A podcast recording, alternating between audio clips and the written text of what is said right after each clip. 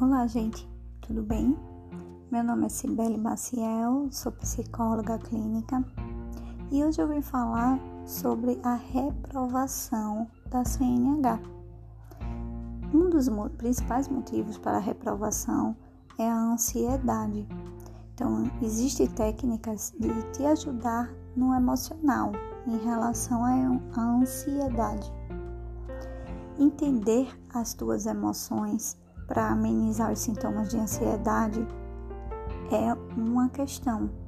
A reprovação é um alerta que o teu corpo está sinalizando, informando que você não está sabendo lidar com essas situações de tensão, de pressão.